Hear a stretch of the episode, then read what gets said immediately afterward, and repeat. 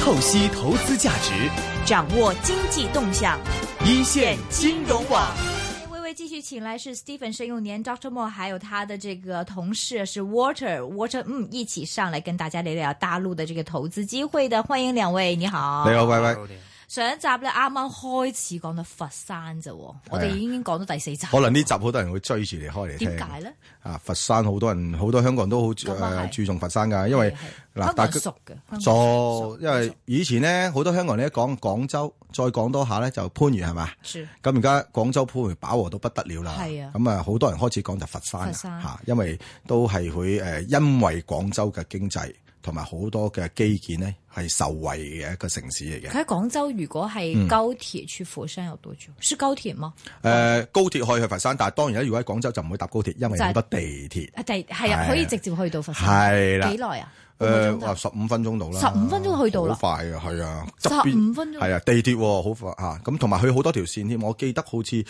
我印象中有兩到三條線廣州咧，係都係會經佛山啊或者順德嗰邊嘅，所以現在是整個規劃是廣州、佛山、什麼番禺變成一個大的係啊，區。其實佢叫廣佛同城啊，廣佛嚇同城廣佛同城啊，即係話將佛山拉入埋廣州嗰邊，所以就當然啦，對於大家投資都係一個佢係好好嘅投資機會嚟嘅。咁咧就誒誒、呃我上次介紹咗啦，因為誒、呃佛山嗰、個、呃、常住人口有成七百萬嘅，咁其實人口都 OK 嘅個數字。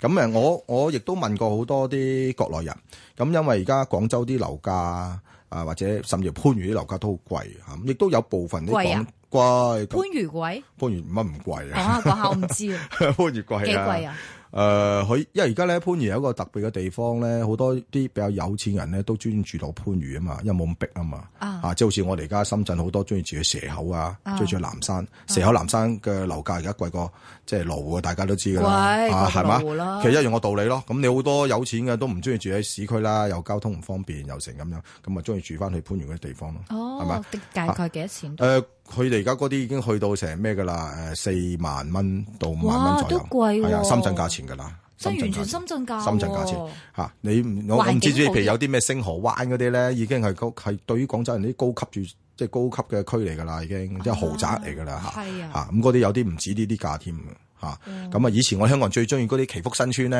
係啊係而家都價錢好貴啊。係啊我我嗰時喺我哋節目講啊，我嗰時買套祈福新村廿幾萬，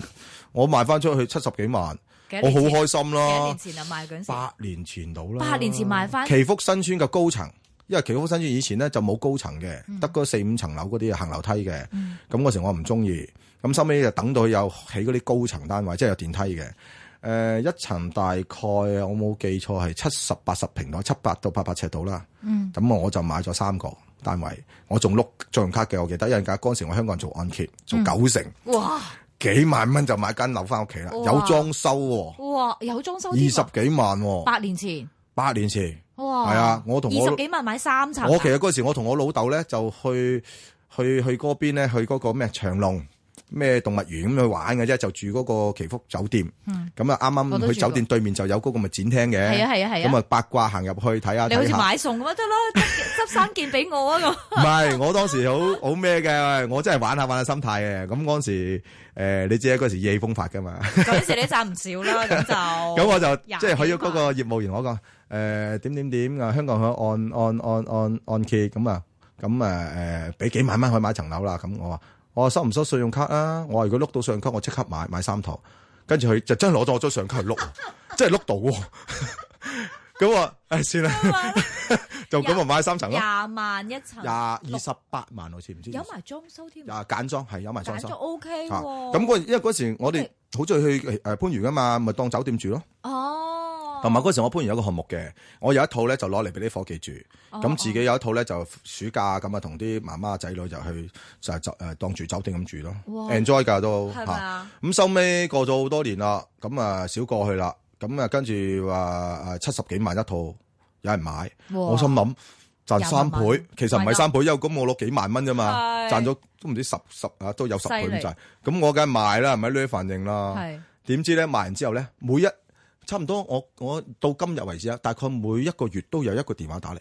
因為你知國內好興咧，我哋買咗啲業主咧，有時啲電話咧佢哋通傳嘅，會嘅。咁啊唔知我層樓賣咗。阿沈生，誒、你祈福層樓有冇諗住買啊？點點點咁我梗係口啊，啊而家可以賣幾多錢啊？百二萬啦，沈生。哇！嬲到我啊！七十 七十平方米賣到百二啊，我諗我咁諗貴七十幾萬賣，我都叫做係嘛高位走貨啊，係嘛當買股票咁。七十平啫而喎，家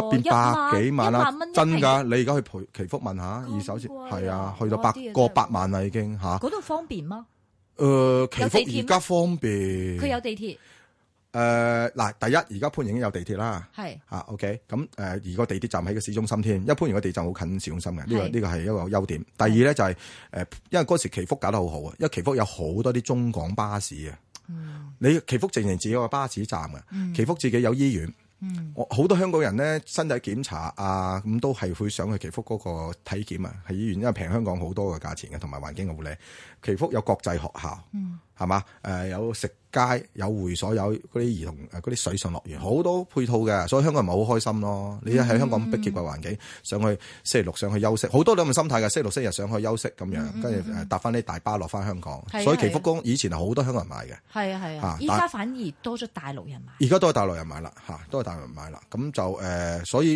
因為而家亦都香港人買樓又多咗選擇咧，係嘛？嗯以前啊深圳啊、祈福啊係幾個誒係啊誒依家呃誒五星級的五星級的家嗰啲咁係樣啊係係啊係啊嘛？係啊以前選擇少啲，而家選擇好多咯。係咁所以嚟講咧就哦，原來啊，大番陸番禺咁貴啦，好貴，好貴，好貴。而家番禺已經變咗，同埋番禺近期咧就嗯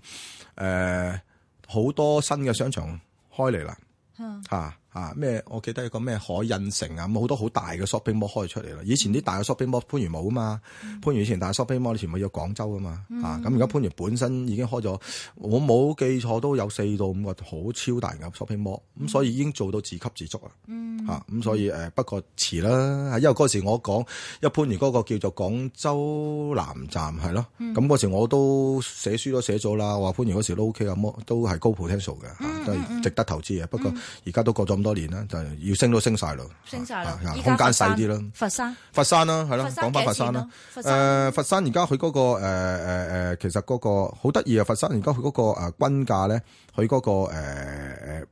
佛山最出名就係嗰個佛山嶺南新天地。嗯，佛山嶺南新天地大家知邊個啦？羅漢瑞啦嚇。咁、我同阿 Water 都嗰次落我去未去睇啊。過，點啊點啊？你未去過佛山？未哦，一定要去新天咯地。佢佢啱啱開都冇幾耐啫嘛，誒兩年啊，一兩一兩誒，年，差唔多兩年到啦。兩年嚇啦好靚，好好。靚佢其即實係好似誒。上海嗰只，係啦，佢係用嗰種旅遊嘅感覺咧嚟到去，即係佢好得，因為香港發展商咧，即係唔同國內發展商，佢首先打造個打造咗個商業先，嗯即係將個商商場啊、商業街咧開咗出嚟先，咁、嗯等到嗰度咧本身已經係旺嘅，咁跟住先至去賣樓，咁、嗯所以佢賣個樓好貴啊，佢賣到萬五蚊一平啊，阿 Water 啊冇，錯啊冇錯萬五蚊一平係，啊，搭唔搭裝修 Walker？誒呃大大大裝修，大啊裝修大裝修第萬一五期係蚊，二零一一年十二月入貨嘅，入咗貨啦，第第一期第已經一期已經入有咗啦貨啦。有嘅係啊，咁因為佢本來攞稅買個地嘅時候咧，即係嗰陣時以前呢度個區係唔唔旺冇乜人嘅，咁佢就係自己親手咁打造呢個區，咁所以咧佢可以賣到咁嘅價錢啊啦。佢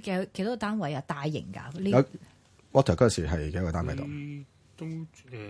我見好多第有幾期啊開發乜都過，嗯有幾期有有別墅有高而層家係啊，一去到第四期啦，係而家最細嘅單位有一百四十平米啦，最大二百七十。最細都一百四十平米，啊大陸係咁噶咯，係 啊！我哋真係好好好慘啊！真係講冇慘，千零尺好話住唔到嘅。係啊！咩最大係幾多啊？別墅最幾大多？二百七十，唔即係別墅嚟嘅，係別墅，唔係別墅，係二百七十都係哦單位嚟嘅，大單位啊，大單位。我諗別墅最少都三百零平啦，應該啊三千零尺到咁誒樣。咁如果係別墅賣幾多錢啊？咁佢嗰我別邊墅我冇睇到啊，嚇別墅我諗唔平咯，因為如果你樓都萬蚊，通常啊別墅應該 double，我諗三萬蚊平到嚇，正常嚟講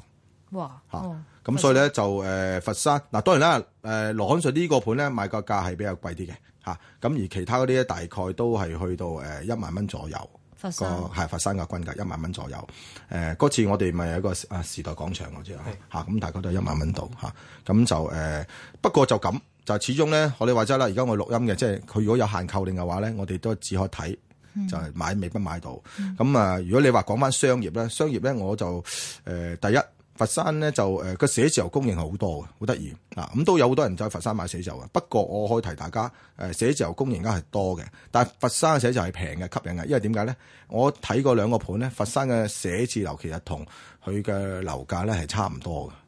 係係差唔多嘅嚇。咁咧就譬如佢嗰邊咧有個誒誒、誒講得明萬嘅講嗬，得啊萬科廣場啊，啊係 Water 我同你睇過，都幾靚啊，冇錯係一個好靚高高級嘅五星寫字樓。甲級咁嗯甲級啊，咁都賣到去萬三蚊啫喎，萬零蚊一瓶萬寫字三樓，至萬七，係咁嘛表示乜嘢？啊仲要係萬科喎表示佢哋商業唔夠發達。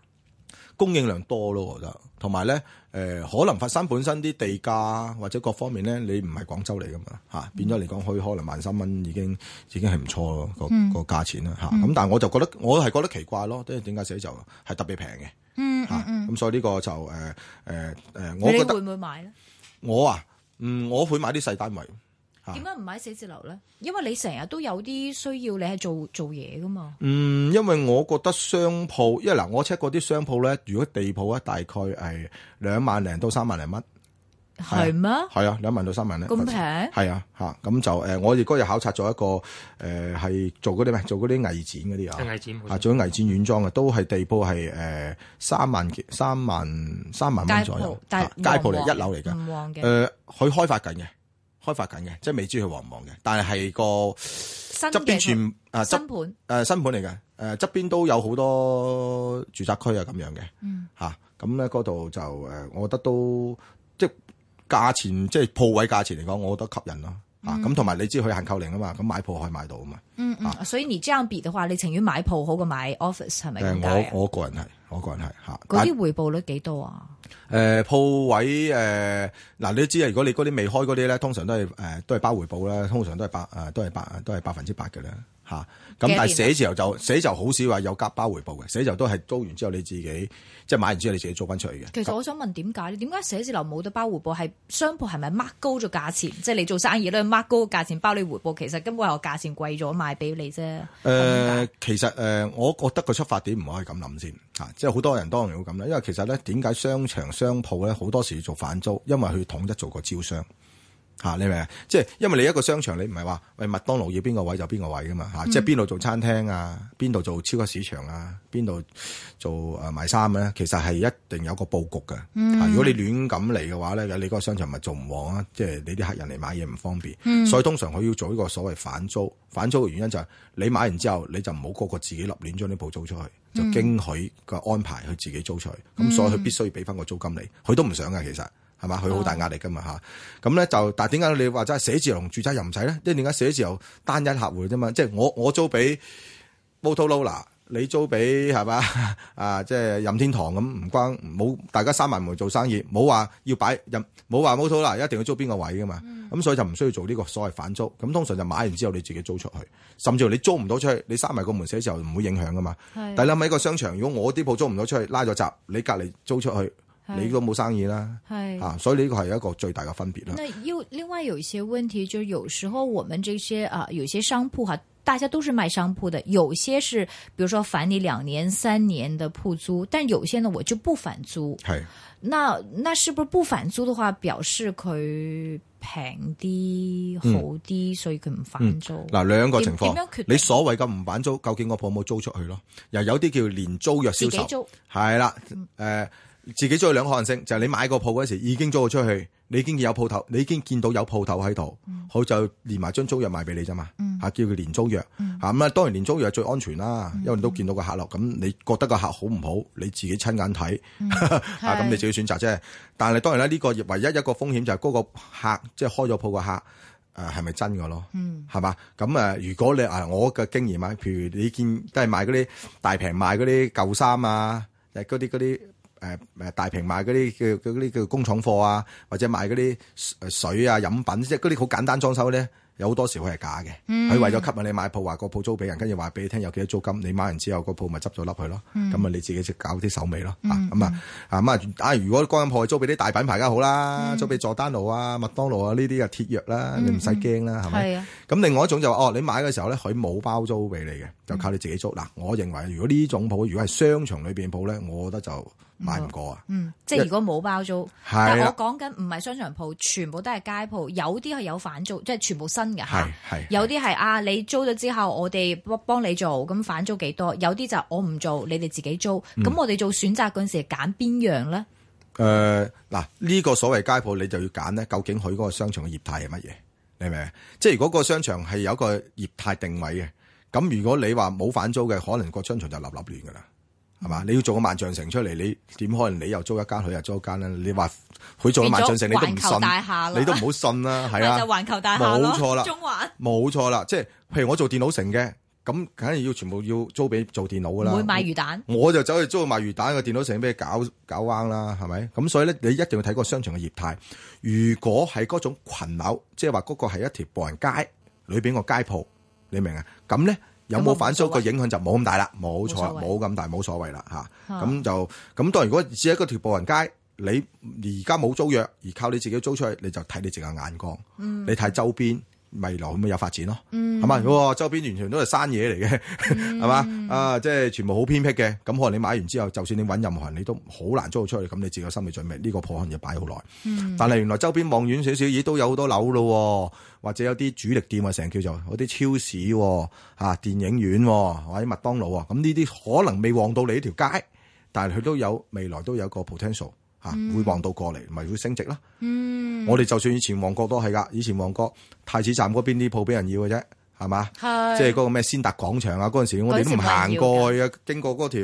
呃誒亞皆老街咁遠係嘛？嗰時冇人要噶，咁啊全部都係旺角旺角西人菜街啫嘛。係但係而家係當佢越嚟越旺嘅時候，一路一路滲透嚇、去到太子。係嚇！啊而家係甚至乎深開始連太子去深水埗嗰度嘅啲地鋪開始都旺旺起係啊嚟啦，已經係啊，深水埗嗰邊都係旺啊。咁所以呢啲都係大家個經驗之談咯。但你想佛山，刚才你说地铺是三万，这个如果比较这这新区啊嚟嘅系嘛？呢、個个喺边头嚟噶？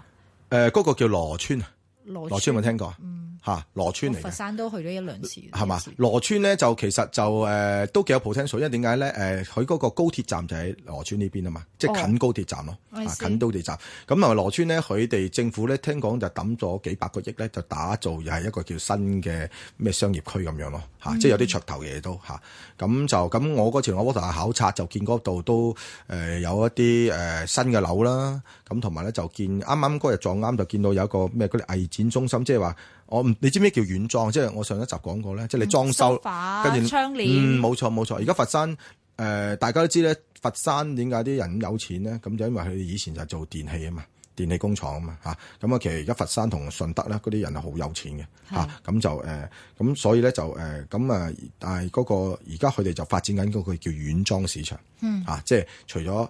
啊，以前有啲叫建材市場，即係嗰啲裝修材料啊。咁而家呢個所謂軟裝市場，國內而家都開始越嚟越流行嘅嚇。咁、咧就我睇嗰啲資料咧，如果淨係佛山嗰個軟裝市場，好似聽講成九百個億嘅市場，好誇張嚇。咁、因為佛山慢慢新樓房嘅交易量咧，有成兩千萬平米。咁啊，每年淨係呢個軟裝市場有超過一百個億， 即係個即係個嗰個嗰個消費嚇，佢啊即係嘅 industry 嚇，嗯咁、所以咧嗰、個數字都幾驚人嚇。咁當然啦，呢、個係咪佛山咧？大家都去都係知道多一樣嘢咯，即係誒呢個呢種叫做軟裝。叫藝展中心啦嚇，咁、我諗香港就冇呢樣嘢嘅嚇，即係佢將啲軟裝咧就變成一個商業區專賣呢啲嘢啦嚇，咁咧、嗯就誒你話你嗰個就係誒頭先你講三萬米平方米就係嗰頭，係啊，就嗰頭咧就羅村嗰邊，羅村你覺得咧？你覺得平唔平啊？即係如果三萬蚊到佛山我就係唔知街鋪究竟佢做唔做得起咯，係咯，即係睇佢做唔做得起嗯啦。你覺得咧？我覺得 OK，因為誒、呃即係我一向我都比較睇好嗰種所謂主題商場嘅，即係專係賣嗰啲嘢啊，譬如家私啊，啊專係賣電腦啊，或者專係賣服裝，即係嗰啲因為成氣候啊嘛，成行成市啊嘛，反而嗰啲綜合商場咧，即係誒、呃又有即係咩嘢咩服裝啊鞋乜都有嗰種咧，因為競爭大啊嚇嘅，我反而覺得嗰啲有好多時，如果佢個商場本身唔係個規模大。或者個位置唔靚咧，我又反而覺得嗰啲即係做起嘅時間要好耐，嗯啊競爭多係咪？咁、反而啲專業市場，專業市場咩咧？嗱，譬如大家應該好出名好多嘅咩，譬如叫義烏。義烏義烏啦，最出名啊義烏早期好多深圳買咗鋪，呢都賺好多倍咯，係啊嘛？義烏啦，服裝批發城啦，咩白馬係天馬嗰啲係啊啦，係啊係啊電腦中心啦，係啊係嘛係？啊，服裝城啦，或者嗰啲潮流商場啦，係譬如深圳嗰啲咩九龍城廣場嗰啲買咗又係賺好多啦，已深經。圳咩？九龍城九龍城廣場咪深圳東門啦，唔唔哦知啊你。哦哦哦，最早嘅深呢個真圳係深圳呢個九龍城廣場東門咧，係最早嘅分拆商場賣出 I 嚟 see，當時好多香港人買咗，哦 賺咗而家都賺到好多錢係啊！因為淨係收個一間鋪嘅頂手費係講緊三十萬而家，哇咁勁！係啊！啊啊但係早期好多香港人都未必敢買。啊，嗯未敢梗係買啦啊因為國深圳國內嘅國買內嘢嘅啊咁所以其實誒呢類嘅專業主題市場，我係都係幾睇好嘅。但是就是就是现在国内有很多，比如说啊、呃不同的新區有一些啊，我呢個係咩啊？譬如啊，哦我呢個係深圳嘅新區，譬如我哋都知啦，有前海啦，咁大家都熟噶啦。但係每一個地方都有啲新區啊，比如說你剛才講嘅佛山也有新區，像即係原裝嘅，但是會唔會真係變咗即係爛尾？我我唔係話真係爛尾，即係誒整唔起啊！會嗯會唔會咁樣？因為好多個地方都有新區嘅喎，嗯咩咩浙誒我去無錫有新區，邊個都有新區。而誒西安又唔知有個新區，話政府嗯又搬去嗰邊。嗱，我啊不能擔保啦，因為呢啲以我經驗之談啊，誒、如果係政府公布嘅，政府政府公布係啦，政府公布同埋你睇下政府公布嘅佢話力政力府都去力咗嗰度邊大唔喎，大啊？最緊係力度大，誒、同埋政府係啦，你講啱，政府要搬埋過去嘅，係啊，嗰種嗰、個機會率係最高咯，成功機會率最高成咯功。有啲可能係政府噏咗兩句講或者上台邀請佢講幾句嘅做 show 嘅啫，誒、好多係翻身自己講嘅啫，嗯嚇咁啊政府又冇咩部門搬過去嗰啲咧，就可能呢個風險就好高啦，嗯即係自己講話佢，因為政府你知啊，國內政府係要面嘅。嚇！你話大肆宣傳咁講話啊，我個新區要搬過嚟，我又要點樣搞旺啊？譬如前海啊、橫琴呢啲係嘛，公佈到全世界都知，你又係啊搞唔好啊！ 冇晒飛 face 啦，係咪先？啊咁所以咧，誒、呃政府係會用好多方法咧去做旺佢嘅嚇。即係我我始終到今日認為政府要做旺個地方係一定得嘅。哇，好簡單啫嘛！我啲巴士站擺埋過去，我政府係啊黃皇官過去，係啊我個地鐵站、高鐵站擺埋嗰邊，你想唔旺旺都都唔得啊啦。想 唔旺係嘛？我嗰度啲地又平啲賣俾啲咩萬科、萬達啲大嘅發展商，恒大，想唔望都難啦。其實睇政府冇心嘅啫嚇，最怕就有啲發展商根本可能同政府根本即係冇冇冇去合作嘅嚇、即係冇誒冇或者搞個關係嘅嚇、發展商自成一國去開發嗰種咧就辛苦啦嚇，嗰、種大家嘅投資就要諗清楚啲，就咁樣咯嚇。 OK，所以啊你说这个佛山这个，比如说啊、呃什么一展中心这附近的是是在呃做旺嘅，已經做旺嘅喎，開始做旺。開始招緊商，我知道佢咁啊誒簽咗好多約，好多品牌。因為我上次落去撞啱佢有一個誒嗰啲誒招商活動，咁啊見到好，因為其實其實佢好多呢啲呢個佛山啊，佢好多呢啲所謂軟裝中心嗰啲嘅品牌咧，其實係廣州落嚟開鋪啫嘛，嗯，啊即係好似我哋香港開九龍啫嘛，佢喺廣州有一個叫做萬寧廣場啊，就專賣呢啲嘢嘅，叫軟裝中心嚇，同埋、深圳啊，深圳有個叫藝展中心，我知其實深圳同廣州都有呢啲商場啊㗎啦好大，就佛山冇咯。咁如果佢頭先嗰個數字係啱嘅，話幾百個億，